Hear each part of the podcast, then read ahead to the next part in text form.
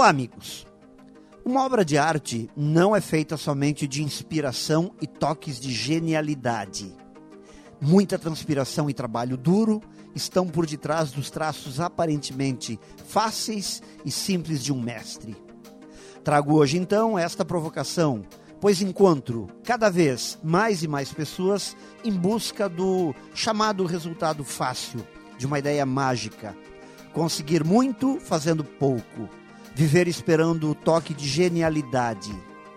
Entendo que quando se espera muito, mas sem o devido preparo e a consciência plena do caminho de transpiração a ser seguido, o resultado sempre será muita frustração.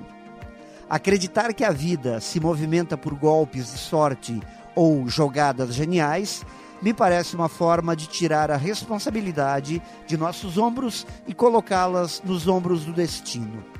Por isso, a cada dia, reforço minha crença na lei da semeadura. Colhemos o que plantamos e para fazer uma boa plantação é preciso suar a camisa. Pense nisso e saiba mais em profjair.com.br. Melhore sempre e tenha muito sucesso!